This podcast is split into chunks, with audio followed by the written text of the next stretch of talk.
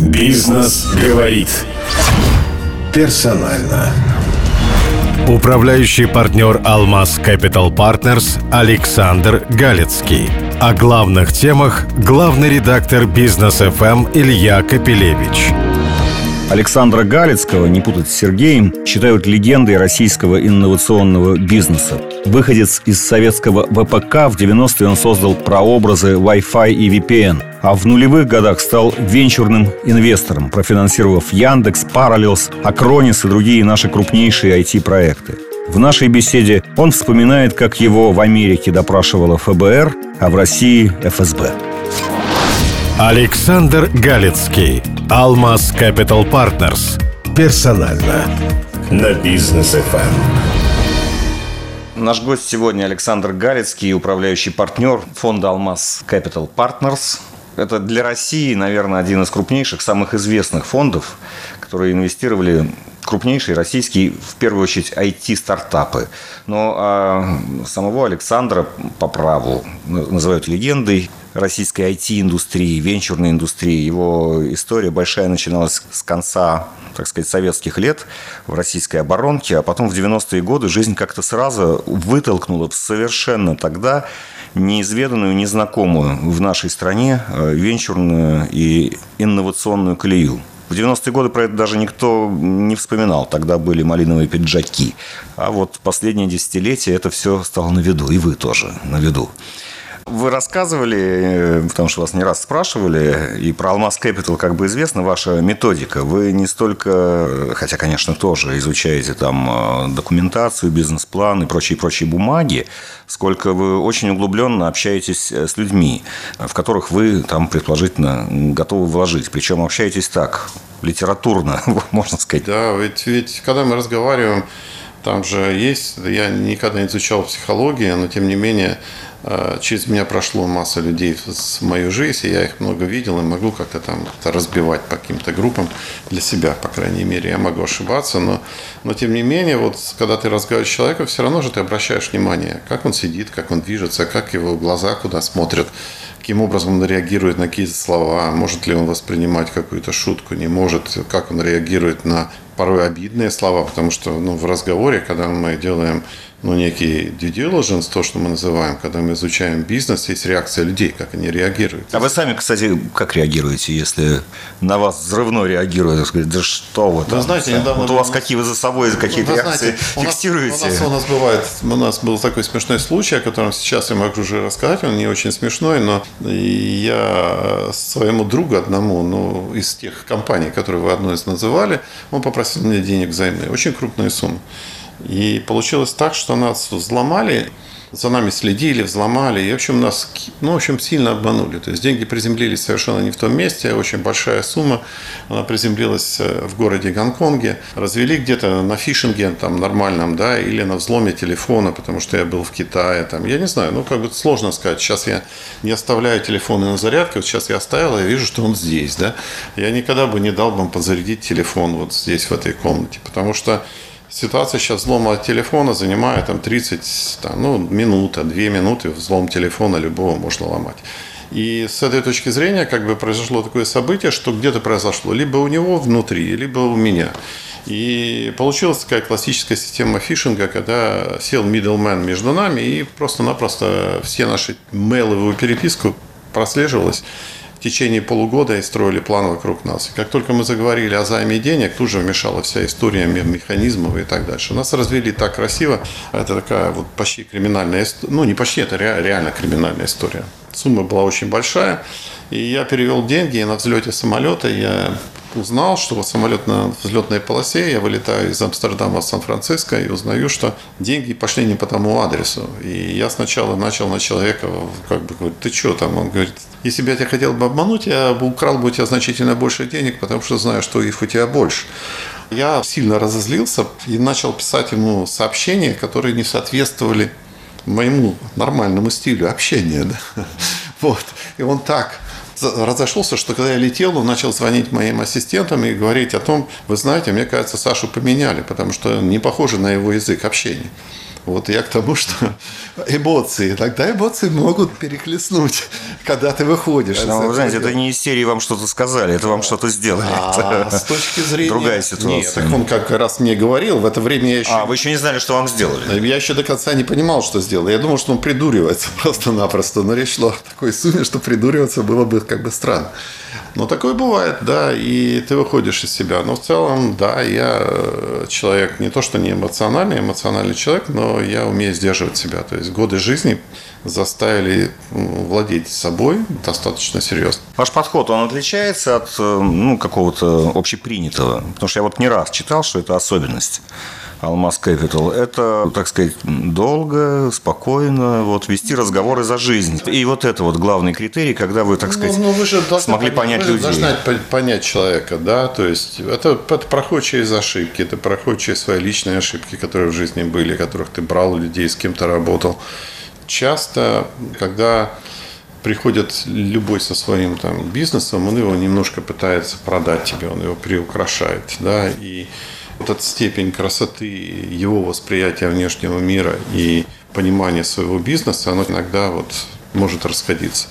И важно, чтобы человек это понимал, и он мог ощутить и тебе передать эту в тревогу за свои какие-то слабости и слабости бизнеса. Вот если ты в это увидел, и ты увидел, что человек это воспринимает, это будет его постоянной болью внутри процесса идущего, да, с ним прекрасно работать. И он может быть самым непростым человеком в смысле поведения, в смысле там, и раздражительности, и всего. Там, если взять моих там, друзей, так как Сергей Белоусов, о нем там, можно легенды излагать, но он человек непростой, он совершенно ну, неудержим, он совершенно... Сергей Белоусов – это компания Параллельс, Параллельс. Да, и Акронис. Угу. Ну, он просто, ну, он замечательный предприниматель. А мой американский партнер, он как бы ну, на него реагировал вообще как бы вот с трясущимися руками, да, потому что Сергей, ну, такой человек. Crazy? Ну, а я люблю crazy. Но, но, но он crazy, а с, точки, да, да. с точки зрения, там, я помню прекрасно, когда его знакомил с Силиконовой долиной, со Шмидтом, Эриком, и даже к венчурным капиталистам, когда водил, они, я помню это, как мне один отреагировал. У него были такие еще в то время курчавые волосы до плеч, там, да, там горящие глаза, он был худой, не такой, как сейчас, сейчас он лысый ходит. Они говорили, он там заводился с полоборота, начал рассказывать о своей личной жизни. И они говорили, что это за Распутин такой, вот там русский Распутин прям. Ну, когда ты понимаешь его изнутри, когда ты прочувствовал этого человека, ты понимаешь, что в него можно, да. Я в любое дело, которое Сергей пойдет, я пойду. Он меня тут позвал недавно в одно дело, я опять дал куда-то какие-то деньги. Его-то вы знаете 20, больше лет, наверное, 25. Так что тут э, не знакомство, а продолжение.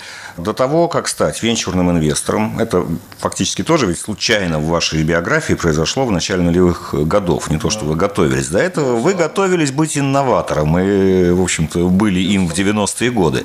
А вы считаете, что вот ваш именно личный инновационный бизнес в 90-е годы был успешным и что он сложился? Да, я очень доволен. Я, конечно, могу переживать там за какие-то ошибки. И я там приводил примеры ошибок своих. Когда меня притащили в, в одну из лучших там компаний в то время в Силиконовой долине Asset Management, меня привели, и я в то время получил предложение от Sun Microsystems, который предложила мне положить миллион долларов в 92 году в мою компанию. Для меня, там, для советского человека, это была супер громадная сумма. А потом я всех измерял по другим принципам, а сколько человек в сколько вообще людей работает, какой оборот компании. И когда я пришел в эту компанию, они пришли на меня посмотреть, и тогда мы сделали этот прототип Wi-Fi. Э, ну, тогда вот я про это как раз, ведь он же тогда, тогда он никуда не пошел. Не, он тогда не назывался Wi-Fi, это был протокол, да, соответственно, с номером.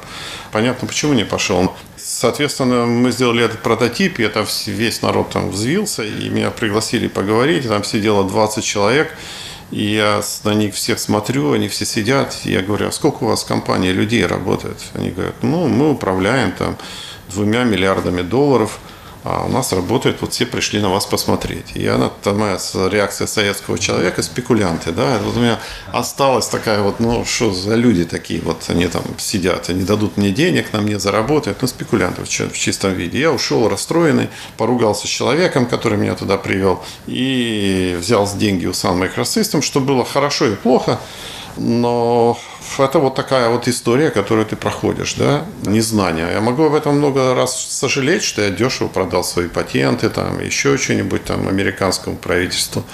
Но идея это сводится к тому, что ну, ты проходишь уроки, а об уроках жалеть никогда нельзя. Я считал это очень замечательным уроком в моей жизни, который я прошел, наступал на грабли, проходил, и теперь у меня есть как нормально объяснить это другим людям, что делать, что не делать. Поэтому я благодарен тем годам. Просто я, это обучение дорогое, вот и все.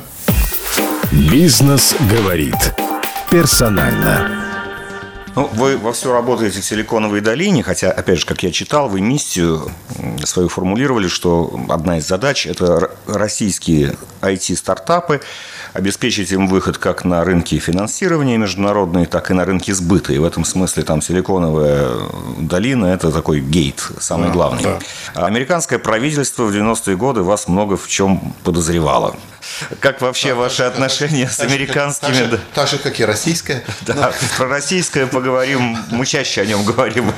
Про американское а... расскажите, про опыт общения с американскими властями. Потом к российским перейдем. Ну, у меня несколько было таких заходов с американцами. Первый заход, когда вообще Sun Microsystem захотел вложить деньги. И это было критичным очень сильно, потому что Sun Microsystem это была первая их инвестиция не то, что в Россию там, или куда-то, была первая инвестиция компании вообще в их практике.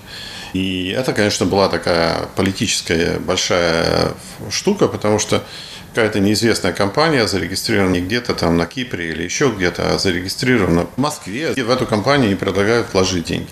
И тогда, конечно, возникла очень такая сильная история противодействия всего там ястребиного, скажем, как у нас принято говорить, направления Соединенных Штатов, что это совершенно неправильная история.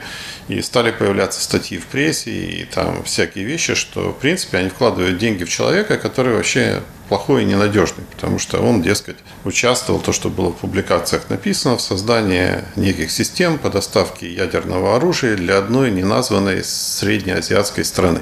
А у вас огромный был самый какой-то такой самый-самый уровень доступа. Да, Не совсекретно, а особо... Документы особой важности. Да.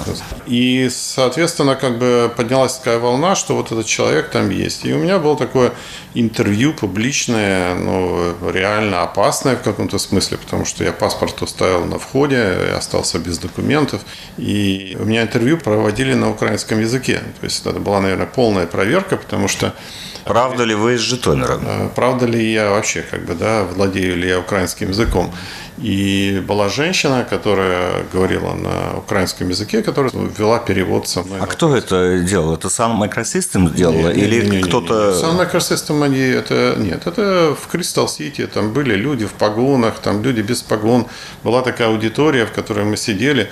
Мой юрист был со мной, как раз от Sun Microsystems два человека было, которые были. Потому что у нас была тогда забавная история. Мы ходили в Сенат к демократам, демократическим сенаторам, которые поддерживали эту историю. А ястребы, как всегда, эти республиканцы, которые были против всей этой истории. И, соответственно, тогда было принято, что меня надо проинтервьюировать по-серьезному. И мы пришли как раз, по сути дела, вот в Пентагон, а рядом с ним есть такое понятие Crystal City. И в этом Crystal City провели такое интервью закрытое со мной с кучей вопросов, где я, собственно, подписал документ, надо понимать, я подписал документ, что я никогда не буду работать на врагов Соединенных Штатов.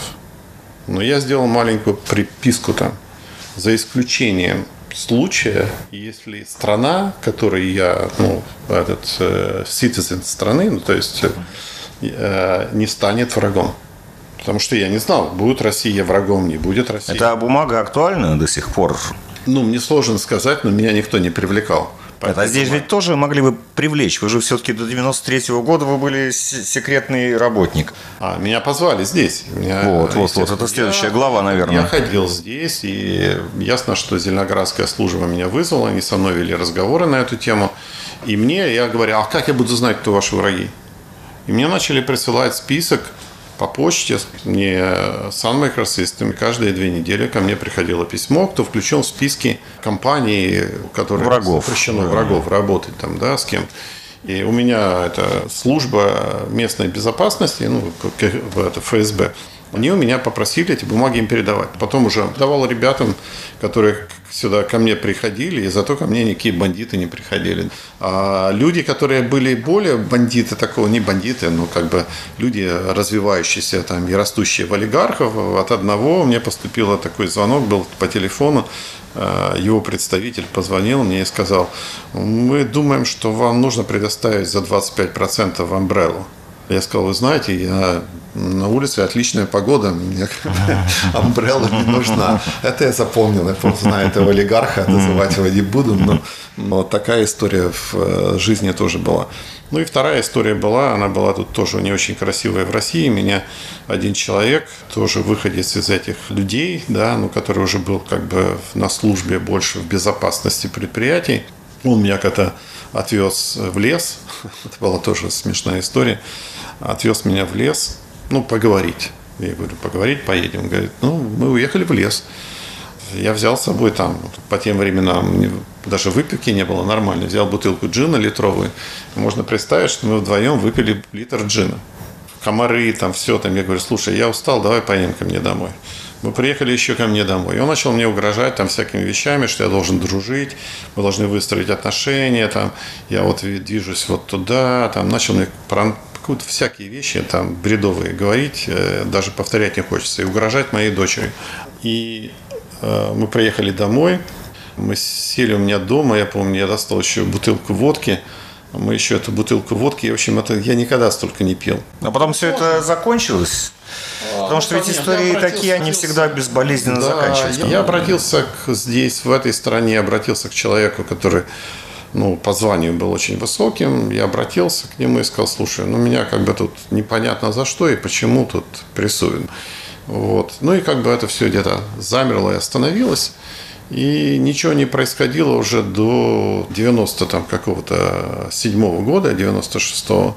А, потому что в то время мы занялись чисто софтом, мы сделали тогда первый VPN, да, первый VPN для среды Windows. Я всем привожу пример, то когда ты на кухне видишь, ты видишь какие-то неполадки, ты можешь увидеть на проблему главную. Мы увидели проблему, что они не могут решить проблему а, встраивания протокола безопасности в сетевой протокол. И в итоге то, что произошло, мы взломали там NDIS-драйверы, собственно, в Microsoft и сделали VPN. И в итоге ничего не оставалось тому же самому Microsystems, как нас купить там, частично, да, и э, чтобы поставлять все эти технологии своим клиентам. И это вызвало следующую волну большую в американском эстеблишменте, и тут уже пошли проверки. По первой части там не было предъявить, что, что я что-то сделал, потому что все было сделано на российской территории. А здесь уже шли отношения, и появилась такая затея, это предъявить то, что мы могли утащить что-то от Sun Microsystems.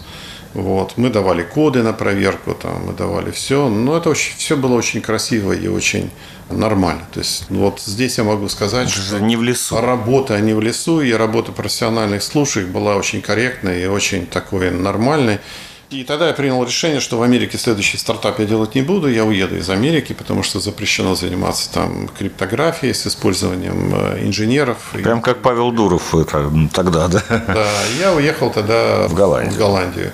А, и когда я уже прилетал из Голландии, потому что у нас все равно был там sales офис, со мной опять разговаривали, естественно, там нет ли у меня каких-то заказчиков неподозрительных, нет ли у меня каких-то там финансистов, которые меня финансируют, подозрительных и так дальше. Но это опять было все очень корректно, без всяких этих вещей, там каких-то там подозрительных. Здесь тоже было все корректно, то есть ФАПСИ проводила расследование. Но когда они увидели, что с 91 года моя частная компания LS Plus не взяла ни единого рубля от государства, никаким госзаказом или каким-то там вещами, все рассеялось. И здесь благодарность большая, собственно, Гуриеву старшему, вот, который был тогда как-то отнесен к Совету Безопасности. И, собственно, он сыграл ключевую роль. Здесь интереса к этим разработкам, типа про образ Wi-Fi, фактически первый VPN, не было интереса. Никому не надо это было здесь. Ну, понимаете, а в то время еще и веры, да и сейчас веры нет в российскую электронику, что чего-то здесь могут ребята сделать, давайте так, да, и это глупое настроение многих, что меня сильно сегодня даже раздражает. Даже сегодня? Сейчас-то вроде бы мы уже зарекомендовали себя как минимум несколькими Ну, вы знаете, брендами. в разработках электроники до сих пор нет нет, я не думаю. Нет, ну в софте, конечно. В софте, да. Если брать, что у нас могут сделать хорошую железку, здесь как бы доверия нет и в самых высоких. А у вас есть, да? Вы думаете, что можем? Я уверен, что возможно. Ну, надо понимать в чем, да, как надо правильно чувствовать эту вещь.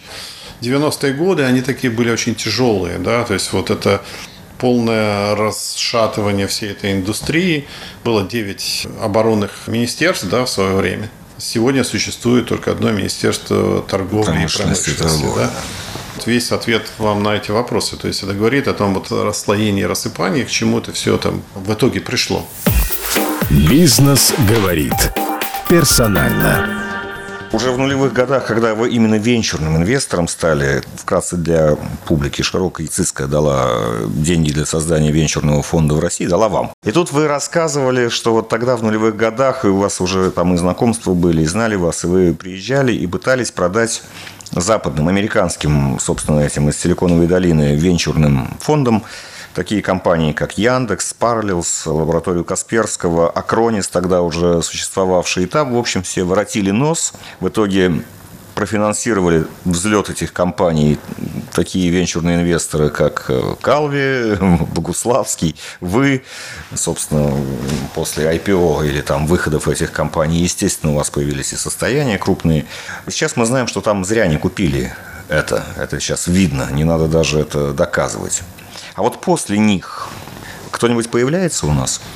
Как бы там ни было, но по-разному на все это можно смотреть. У нас же появилось много компаний, которые, как я сказал, трудно различить, они IP или не IP, да, но как бы там ни было, но появились, вот смотрите, как конкуренция идет там по каршерингу, по там, такси, там, по всяким вещам, то есть по интернет-применению, ну, мы неплохо выглядим, да, давайте таким... Это все наша разработка, да, и, соответственно, ну, наши IT-компании, которые да. это все обеспечивают. Да, обеспечивают наши компании, они это разрабатывают.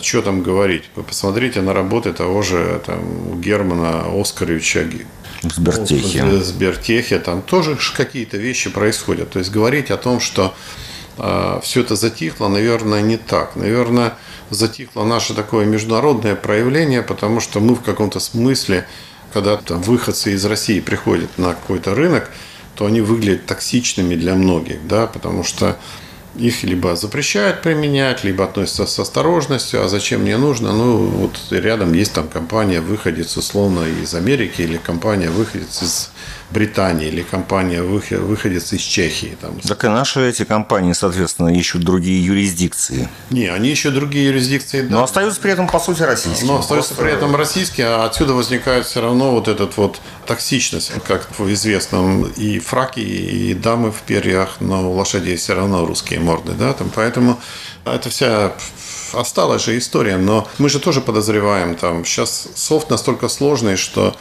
непредусмотренные все вещи закладываются для тестирования и так дальше. Это же не потому, что люди сделали иногда специальные закладки. В основном люди закладывают много вещей для того, чтобы протестировать сложные системы. Но они могут иметь двойное назначение, да, потому что когда я закладываю тест, я могу с этим тестом чего-то сделать повести всю программу не в том направлении или еще что, да, там, потому что у меня есть всякие стресс-тесты, когда комплекс дается, я всегда закладываю какие-то вещи. Если я их там не вырубил, не закрыл, не заблокировал или еще каким-то образом не обслужил, то есть такие вещи, которые не описаны в использовании. У нас из-за этого возникает недоверие там, к Microsoft, к цисовским коробкам протокольным и так дальше. Такое же возникает и с той стороны, да, потому что все знают нашу способность сломать что-то, нашу способность писать что-то хорошо. И с этой точки зрения, когда вот это доверие распадается, то возникает ситуация токсичности применения тоже. Да, и когда наши выходят с какими-то даже классными вещами, их начинают тоже тормозить. Поэтому многие начинают ну, как бы не то, что там менять фамилии, но тем не менее пытаться там даже, это же была тенденция, она в каком-то смысле продолжается, вывоз разработчиков из России. Если взять тот же Skype, потому что я продал компанию Skype, одну из там из Зеленограда, ребята, которые сделали разработку там по передаче видео там эффективному через радиосети. И этих ребят всех вывезли из, из Зеленограда, да, ключевую команду, всю Microsoft всю вывез. Потому что тонкая ситуация, да, в скайпе какие-то люди сидящие, а может они подконтрольные какие-то люди. И с этой точки зрения, ну, вот такая вот штука, она никогда не хороша для международного бизнеса. Поэтому вы и не слышите многих, потому что часть людей просто-напросто садится в самолет, туда летит. А часть людей просто понимает, что можно сделать что-то и на российской территории, поэтому они строят э, сети мобил там, или еще какие-то вещи, прикладывают свои усилия к местному рынку. Вкратце, что бы вы сказали по поводу нашей госполитики? Она вроде такая большая, она хорошо финансируется. Как бы вы охарактеризовали эффективность вот все это? Может быть, слишком много, может быть, слишком раздроблено, может быть, слишком много правил и арестов. Понимаете, понятие «много финансируется» – это не совсем логично и правильно, потому что финансируется, давайте сравним, да, строительство современного завода микроэлектроники стоит там 10 миллиардов долларов.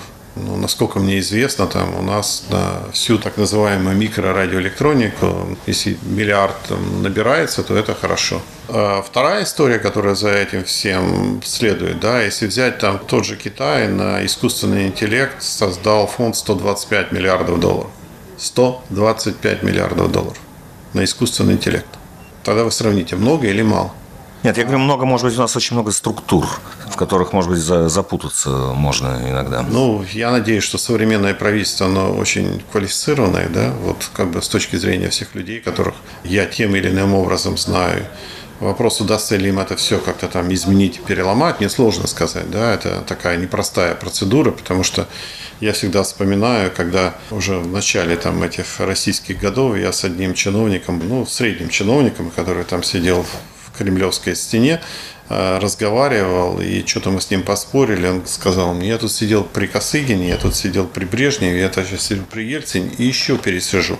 Поэтому есть же много вот людей, сидящих на этом среднем уровне, которые сидят годами. И проблема-то не даже не в верхних или там в нижних, а проблема вот в этой средней среде, которая и она составляет и настроение общества, и настроение, как все работает и так дальше. Потому что итальянские, итальянские забастовки никто в мире нигде не отменял. Вот. Поэтому, если брать э, российскую такую вот establishment сегодня, там верхнего уровня, у меня есть надежда, что что-то будет меняться в какую-то правильную сторону. Потому что мое мнение очень четко, если частный бизнес не начнет играть в изменение страны с точки зрения вот как раз технологического изменения страны, то ничего не произойдет. Я всем всегда приводил пример, что чудо Силиконовой долины, оно сложилось не за один год, и оно сложилось ну, таким образом. Если в 70-м году государство американское в Силиконовой долине тратило где-то 2 миллиарда долларов, а частный бизнес только 100, то сейчас, сколько тратит американское правительство, ну, это измеряется ну, единицами миллиардов. А частный бизнес около 50 миллиардов долларов. А в этом же это есть доверие, да, и даже этот проект, который там удалось мне там запустить в России, там, потому что инвестировать в Россию я не могу, а как Алмаз Capital сегодня, то тот, что удалось запустить если вы знаете этот проект по маркировке, то он строится на частные деньги, потому что государство прогарантировало какой-то рынок. Спрос. Да, спрос. И вот эта вот часть, она весьма важна. То есть без спроса ничего не произойдет. Смотрите, вот а даже запуск там маркировки или там онлайн-касс, он родил бизнесы, совершенно новые бизнесы. Если взять маркировки, представьте себе, что Э, я все время повторяю, самая простая идея бизнеса, я знаю, уже один человек над этим стал работать, который я высказывал, это умная аптечка дома. Если я сканирую все лекарства, которые я приобретаю, или приобретает моя семья, я знаю, что у меня дома находятся какие лекарства, какие там их условия применения, когда они выходят из строя, если я добавляю сюда доставку, если я все вещи вот эти завязываю, то рождается совершенно другой тип бизнеса, который построен на многих вещах и дает кучу пользы. А теперь возьмите ведь когда критикуют ту же маркировку, люди не видят, что это выгодно производителю. То есть это то, что выгодно это потребителю, что он получает качественный товар. Тут вопросов нет. Я не считаю, что все надо маркировать, но маркировать на те товары, которые влияют на наше здоровье или там на что-то. А сопротивляются обычно те, кто делает это плохо. Там, вот вы видите, сопротивление той же молочки там идет сейчас очень сильное. Ну, там союз молоко там весь там прыгает от этого, что это плохо, это неправильно и так дальше. Или там тех, кто воду производят. И, соответственно, с этой точки зрения эти вещи важны. С точки зрения вот перехода к тому, что производитель сырья, товара и так дальше получал правильные деньги, а цена не накручивалась до потребителя, и потребитель получал качество, в этом смысл маркировки, а не в смысле того, что я получу 50 копеек с каждой старушки. то, что пишет иногда пресса. Поэтому вот эти вот вертикали вот такого рода. Это и есть будущее. Это есть то, что может дать толчок инновации, потому что рождаются проблемы, да, как снизить эту цену, рождается проблема там, как, как найти лекарство дома. Как найти дома лекарство и применить его правильно и так дальше, да. И вот эти вот вещи вертикальные, собственно, и двигают. Я привожу пример того же Амазона всегда, что Амазон там в 98 году стартовал на простой идее, как в одном месте собрать 3 миллиона книжек. И как эти книжки продавать. Сначала физические, а потом электронные, а потом появилась логистика, а потом появилась фирма под названием Amazon, которая лидер в облачных вычислениях, лидер в искусственном интеллекте, лидер в логистике, которая там доминирует на мировом рынке и так дальше. Из простой услуги рождается большой красивый бизнес. Спасибо. Александр Галицкий, управляющий партнер Алмаз Capital Partners. Бизнес говорит персонально.